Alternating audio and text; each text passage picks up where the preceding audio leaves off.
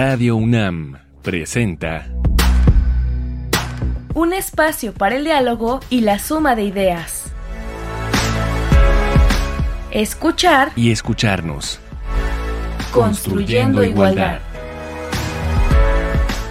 Bienvenidas, bienvenidos, bienvenides. Este es el último programa de la temporada 10. Ya llevamos 10 temporadas al aire escuchándonos y construyendo igualdad. Y este programa es un programa muy importante y muy especial y que elegimos para cerrar justamente nuestra temporada 10.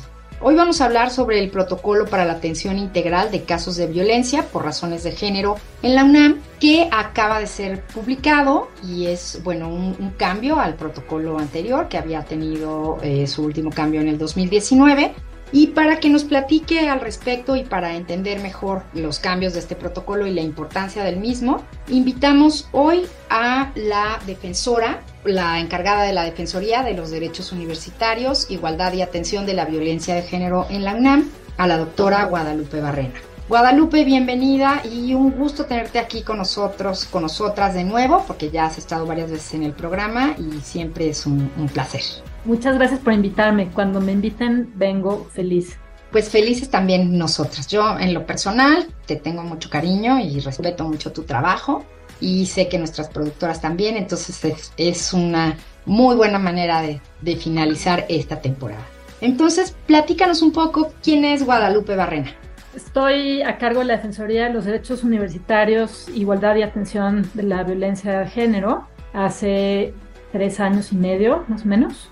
Soy abogada, estudié aquí en la Facultad de Derecho de la UNAM y en mi responsabilidad anterior me dedicaba yo pues a ser profesora. Tenía yo un taller con chavos en el programa universitario de Derechos Humanos de la UNAM y ahí hacíamos una cosa que se llama enseñanza clínica. Entonces, chavas, chavos de derecho, de psicología, de periodismo, trabajo social, colaboraban para representar casos, para representar a personas que tenían pues problemas de diferente índole, sobre todo en temas de migración, de discapacidad, algunas cosas de violencia también. Y bueno, es un trabajo fascinante, muy distinto del trabajo que nos toca hacer acá en la Defensoría y con, pues, con muchísimo compromiso de estar al frente de un equipo numeroso, muy comprometido y con muchísima experiencia en temas muy complejos que abarcan pues la construcción muy intrincada de la legislación universitaria para regular la vida académica, los derechos del alumnado, del personal académico, ¿no? cruzado con temas de discriminación y a partir de agosto de 2020 como la ventanilla para atender los casos de violencia de género que se pueden llegar a presentar en la universidad. Gracias, Guadalupe. Pues tenemos una introducción al tema. Vamos a, escuchar sobre el protocolo para la atención integral de casos de violencia por razones de género en la UNAM. La Ley General de Educación Superior establece la obligación para las instituciones de educación superior de contar con protocolos de atención, instancias y personal capacitado para la prevención, atención y sanción de la violencia de género entre sus integrantes, a fin de coadyuvar con su eliminación. Dado que la máxima casa de estudios no es ajena a las obligaciones estatales, sino que las asume con responsabilidad, ha realizado diversas acciones para la eliminación de la violencia por razones de género, entre las que se encuentran el acuerdo por el que se establecen políticas institucionales para la prevención, atención, sanción y erradicación de casos de violencia de género en la Universidad Nacional Autónoma de México, publicado en Gaceta UNAM el 29 de agosto de 2016. Ese mismo año se da a conocer la primera versión del protocolo para la atención de casos de violencia de género en la UNAM. En el 2019 se actualizó dicho protocolo. El jueves 17 de noviembre de 2022 fue publicado en la Gaceta de la Universidad. Encuéntralo en línea teclando Protocolo para la atención integral de casos de violencia por razones de género en la UNAM. Por una vida universitaria sin violencia. Bueno, pues estos son unos antecedentes iniciales, pero ahora sí, Guadalupe, ¿qué es el protocolo para la atención integral de casos de violencia por razones de género en la UNAM? El protocolo es un documento que hace explícita la interacción entre diversas áreas de la universidad que tenemos a nuestro cargo pues diversos tramos de la responsabilidad en el manejo de los casos de violencia por razones de género. Y entonces, como somos varias áreas que participamos en el tratamiento de estos asuntos, cada una tenemos nuestro marco normativo y existen pues diversas pues instrumentos jurídicos que son importantes para conocer cuáles son las vías legales disponibles. Este protocolo hace explícita la forma de coordinación entre todas estas oficinas para que cuando una persona tiene una experiencia, vive un, evento de violencia por razones de género, tenga claridad sobre dónde tiene que acudir, de forma general cuáles servicios están disponibles, también de manera muy general cuáles son las opciones que se pueden ofrecer y cuáles son los caminos por los que se ejerce la disciplina universitaria, ya sea para alumnado, personal académico o personal administrativo. Y con eso la lógica es que en un documento accesible, transparente, pues una persona que no tiene formación jurídica como es la inmensa mayoría de personas que necesitan acceder a esta información, tenga una documentación muy puntual, de fácil acceso, para saber a dónde puede ir y a qué tiene derecho. ¿Cuáles son los antecedentes del protocolo en la UNAM? Estamos ahora, no sé si sea correcto decirlo así, en su tercera versión.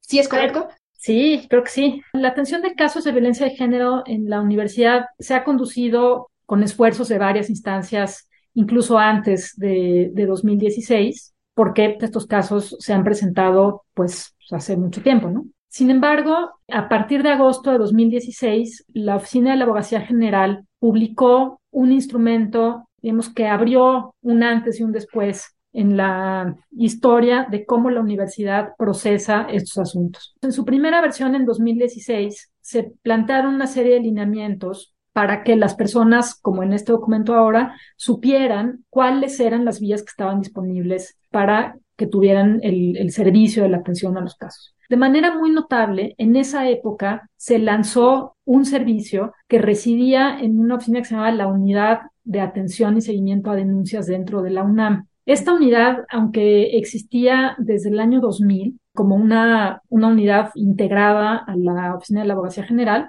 en el 2016 se lanza como un servicio especializado en materia de violencia de género. ¿Eso qué significa? Pues que en esa oficina había personal con capacitación, experiencia, sensibilidad, tanto como un servicio jurídico como un servicio psicológico, para que una persona que enfrenta un, caso de violencia por razones de género tuviese acceso al mejor servicio, pues para que su queja se pudiera, se le pudiera dar trámite. Esto fue una innovación importantísima en el escenario universitario, no solamente de México, ¿no? Tres años después, en 2019, se actualizó este protocolo para presentar unas modificaciones importantes. La más importante, se eliminó el plazo de un año que existía en el protocolo de 2016 para la presentación de quejas de violencia por razones de género. En 2016 había un tope de un año para presentar la queja. Entonces, si tú habías tenido un evento de violencia de género antes de 2015, pues no se podía. Vemos en esta versión 2 del protocolo se eliminó esta limitación de manera que se abrió el servicio para que personas presentaran sus quejas sin importar el tiempo en el que hubieran sucedido. Ahora, también fue muy importante que en el 2019 se eliminó la mediación como un camino para atender los casos de violencia por razones de género. La mediación específicamente. Los medios que llamamos alternos para la resolución de conflictos. Incluyen muchas prácticas, mediación es una de ellas, en donde dos personas que tienen un desacuerdo, a veces con la facilitación de un tercero, pues pueden llegar a generar acuerdos de convivencia, en fin. Por muchas razones, jurídicamente la mediación dejó de ser una herramienta disponible para la atención de estos casos. O sea, y la principal razón es que en un caso de violencia de género, pues decimos que no hay un conflicto, hay una lesión. Es decir, no es que estemos en desacuerdo, sino que hay un acto que impacta negativamente sobre eh, los derechos de alguien más y pues estas cosas no las negociamos, ¿no? sino que le damos intervención a la autoridad. El día de hoy, tres años después, un poquito más de tres años después de la publicación del protocolo 2019, se publica este nuevo documento en donde se recogen una serie de modificaciones a la legislación universitaria y a la estructura de la universidad que han sucedido entre el 2019 y 2021 eh, más o menos. Y entre esas modificaciones muy importantes voy a mencionar dos. La primera es la aparición de la Coordinación para la Igualdad de Género en la UNAM, la CIU, que es una estructura que no existía en el 2019, se creó en marzo de 2020. Y otra modificación muy importante es la renovación del estatuto de la Defensoría. Antes de 2020, entre 1985 y agosto de 2020, la Defensoría se llamaba Defensoría de los Derechos Universitarios y teníamos una cartera de casos en donde nuestro ámbito de competencia era la vida académica, los derechos del personal académico y del alumnado. Y por virtud de otro documento que también en la universidad fue muy importante, que son los lineamientos para, eh, sobre equidad de género, de la Comisión Especial de Equidad de Género, que en aquella época así se llamaba, nos daba competencia para recibir directamente casos en materia de discriminación. Ahora, con la modificación de nuestro estatuto, la labor de este órgano especializado que les contaba yo, la UNAD, mucha gente la conoció como la UNAD, pasó a formar parte de la competencia de la Defensoría y la estructura de la UNAD íntegra pasó a formar parte de la Defensoría. Entonces, de ser un equipo de 20, 22 personas, nos convertimos en un equipo de casi 60 personas, con dos áreas competenciales distintas, muy importantes, y con la posibilidad de tener un equipo que lleva una práctica restaurativa pues para muchos temas, no necesariamente para, para violencia de género. Esta es la historia en, así, en un grano de sal.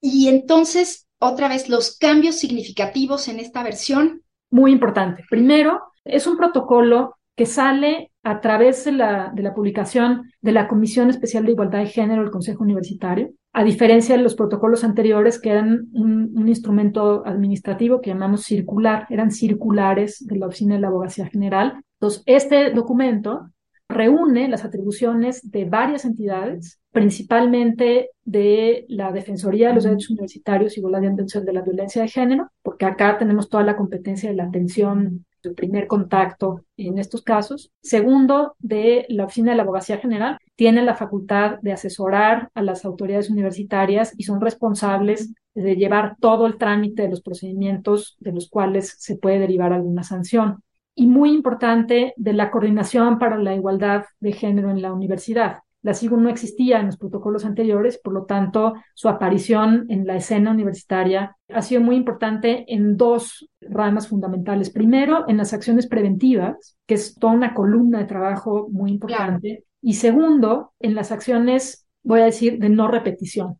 se incluyen en este protocolo la noción de acciones de no repetición, que pueden incluir también acceso a programas formativos que nos permitan contener o prevenir reiteraciones en los posibles actos de violencia por razones de género. Y respecto al protocolo del 19, en este protocolo ya no se incluye ningún medio de solución alterna de casos de violencia por razones de género, sino que se incluyen lo que llamamos prácticas de justicia restaurativa o parcialmente restaurativa. Es decir, queda intacto el camino para que en todos los casos de violencia por razones de género la autoridad universitaria intervenga y junto con esa intervención de la autoridad universitaria en un procedimiento del que se puede derivar una sanción, haya prácticas parcialmente restaurativas o prácticas restaurativas que no son alternas al procedimiento de sanción ellos. Bueno, pues vamos a nuestra pausa musical. Hoy elegimos para cerrar esta temporada hacer un homenaje. Elegimos una canción de Pablo Milanés, una canción que seguramente muchos, muchas, muchos de nosotros cantamos alguna vez hace mucho tiempo y que seguro las nuevas generaciones la descubrirán ahora. Y elegimos la canción Cuánto gané, cuánto perdí de Pablo Milanés. Pablo Milanés Arias fue un cantautor y guitarrista cubano, uno de los fundadores, junto a Silvio Rodríguez y Noel Nicola, de la nueva trova cubana. Una poderosa voz cubana llena de ideales que se volvió indispensable, la de Pablo Milanés. Y va este homenaje porque él murió la madrugada del pasado martes 22 de noviembre. Estaba en un tratamiento por cáncer y tenía ya algunos años con esta enfermedad y murió a los 79 años. Y qué mejor homenaje que escucharle y cantarle. ¿Dónde estarán los amigos de ayer? La novia fiel que siempre dije amar. ¿Dónde andará mi carro de jugar? Mi casa y su lugar, mi calle de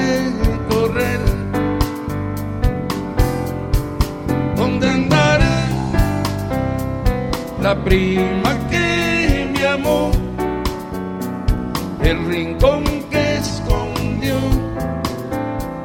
mis secretos de ayer.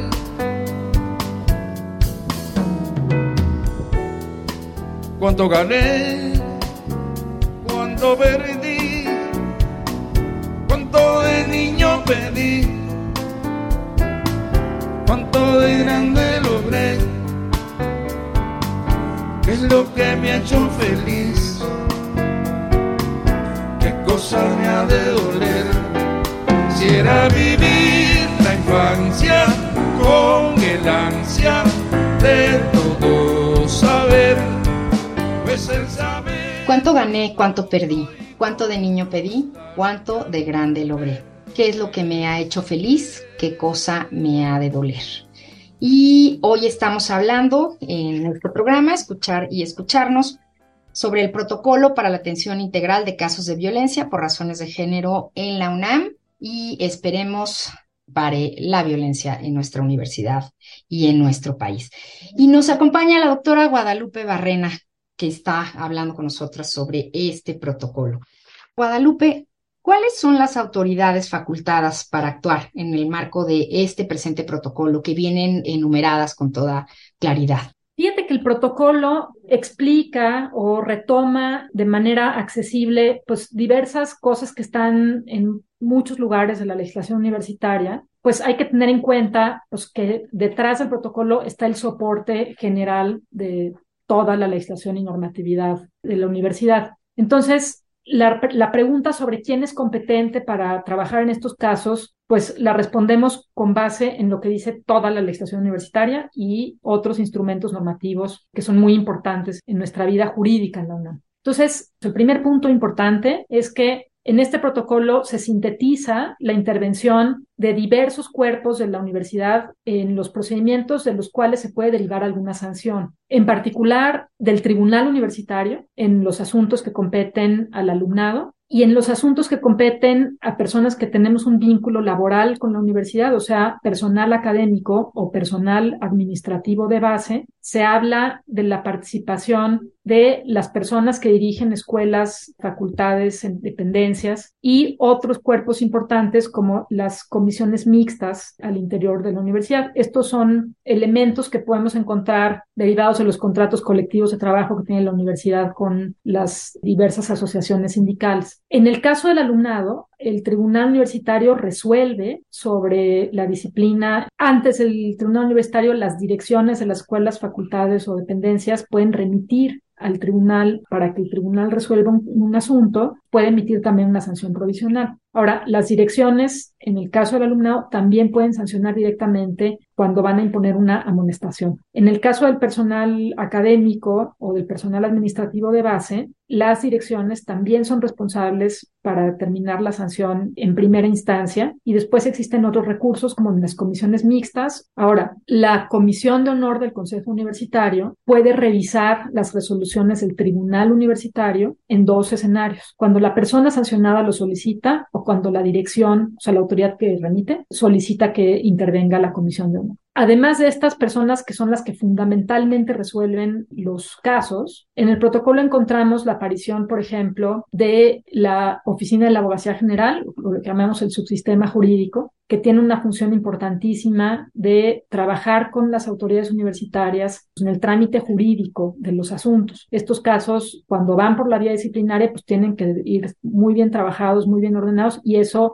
es responsabilidad de la Oficina de la Abogacía General. Esto en la parte que toca al, al, trabajo de las sanciones. Afuera de esto pasan muchas otras cosas en la universidad. Por ejemplo, la Coordinación para la Igualdad de Género pues desarrolla muchísimas acciones preventivas que no tienen necesariamente contacto con los casos individuales, pero que impactan en la posibilidad de que estos casos un día, ojalá, se dejen de presentar. Ahora, la propia coordinación tiene a su cargo un programa fantástico de personas orientadoras comunitarias que pueden fungir como una suerte de primer contacto, canalizando a las personas al servicio especializado de la Defensoría. Y hay otras autoridades universitarias que pueden tener alguna participación, pues, en atención a sus atribuciones generales en la legislación, pero fundamentalmente las que tramitamos los asuntos somos estas entidades. Y la Defensoría, pues, no figura en la lista de autoridades porque la Defensoría no es una autoridad universitaria, la coordinación tampoco es una autoridad universitaria, pero somos entidades que tenemos una participación, en el caso de la Defensoría, pues como la ventana de primer contacto para que todas las personas que viven un, acto o por omisión un evento de violencia por razones de género, pues puedan venir acá a nuestro servicio, aunque no figuramos en la lista de autoridades. ¿Y cómo es actualmente el contacto y sobre todo el acompañamiento a la persona promovente, como se le llama en el protocolo, o a la persona que se acerca a, a poner la queja o a recibir asesoría de la Defensoría? Una cosa que me interesa resaltar es que este protocolo refleja la práctica de la Defensoría al día de hoy. Eso nos ayuda mucho para transparentar un poco de cómo, hemos debajo de las capas de, de nuestro estatuto y nuestro reglamento, pues se vive el día a día. Entonces, tenemos un equipo de primer contacto propiamente, que es quien normalmente recibe la primera comunicación. A veces la primera comunicación puede llegar de otro, por otra vía, pero en general es el equipo de primer contacto, que está integrado fundamentalmente por trabajadoras sociales. Y entonces la función de este equipo es detectar necesidades de la persona. Una cosa muy importante que distingue a este protocolo es que acá tratamos de, de plasmar la idea de que cada persona, cada caso, tiene que ser atendido en su particularidad y atendiendo a las necesidades que manifiesta la persona. No todas las personas buscan lo mismo y por eso el servicio tiene que ser flexible para adaptarse a esas necesidades. Esto se identifica en este primer punto de contacto y entonces una persona puede ser canalizada, por ejemplo, al área de psicología porque busca hablar con una persona que le dé atención psicológica o porque detectamos que es importante que pueda tener acceso a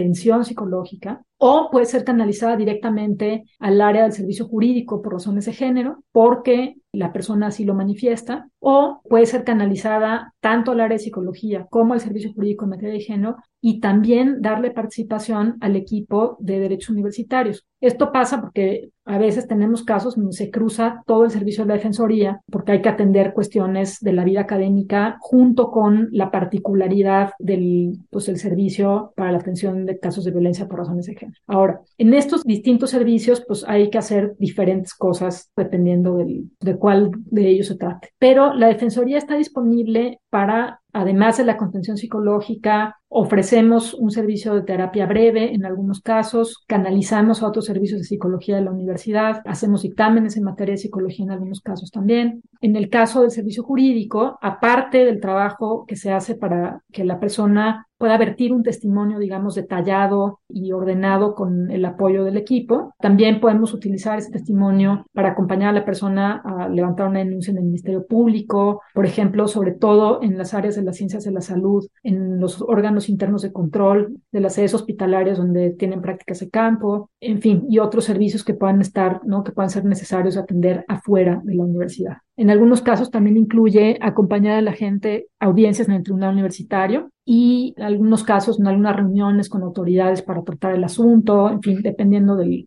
caso en particular. el objetivo principal es que una persona que se acerca a la defensoría pues no necesite acudir nuevamente a rendir testimonio, a repasar la experiencia que vivió en ninguna otra oficina de la universidad, sino que lo podamos hacer todo aquí desde la primera vez. A veces toma más tiempo, pero digamos que su experiencia, la remembranza del evento que vivió, se limite a los documentos que podemos hacer aquí en la oficina. Esos documentos legales se integran en un expediente que se remite a la escuela, facultad, dependencia, y con eso las autoridades le dan trámite, hacen un procedimiento jurídico para determinar si existen elementos, citan a la persona para que dé la explicación que corresponda si, si quiere hacer alguna manifestación y dependiendo del tipo de procedimiento, pues se resuelve pues, según las reglas de, de cada procedimiento. Al margen de ese procedimiento del que se derivan sanciones, tenemos un paraguas grande de medidas precautorias. Medidas precautorias que obviamente pues están también en el marco de la legislación nacional y que en muchísimos casos van orientadas a inhibir el contacto entre la persona que vivió el acto de violencia y la persona señalada. Y estas medidas no están limitadas al procedimiento de sanción,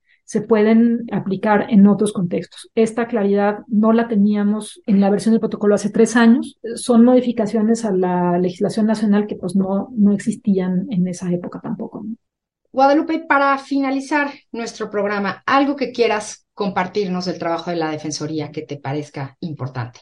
Solamente contarles que en el segundo año de atención a estos casos, es decir, de agosto de 2021 a agosto de 2022, en la Defensoría salió trámite a 422 quejas frente a 245 del primer periodo de, trabajo con estos casos, claramente por razones de la, la presencialidad de cómo se modificó en nuestro segundo año de trabajo. De esas 422 quejas, tenemos 400 procedimientos. En 234 se impuso una sanción y 98 continúan en trámite. Bueno, continuaban en trámite. Esta es una información hasta agosto de, de este año. ¿Esto qué significa? Pues significa que hay mucha consistencia en la revisión pues, de los asuntos en, en general en la universidad y sobre todo que hay muchísima sensibilidad y responsabilidad en el manejo de los casos en todas las instancias que eh, intervienen en el manejo de estos asuntos. Ojalá que todas las personas que necesiten este servicio se acerquen acá a la Defensoría. Muchas gracias, Ana. Gracias, Guadalupe, por compartirnos todo esto. Terminamos este último programa de nuestra temporada 10. Muchísimas gracias por sintonizarnos, gracias por escucharnos y recuerden que la construcción de la igualdad es un trabajo de todos los días. Y en este programa participamos en la producción Silvia Cruz Jiménez y Carmen Sumaya. Y aquí en los micrófonos, María Amalia Fernández. Palabrascopio. Queja manifestación formal a través de la cual la persona promovente o en situación de violencia refiere posibles hechos de violencia por razones de género ante la Defensoría de los Derechos Universitarios, Igualdad y Atención de la Violencia de Género, según el trámite establecido en su marco normativo. Definición tomada del Glosario del Protocolo para la Atención Integral de Casos de Violencia por Razones de Género en la UNAM.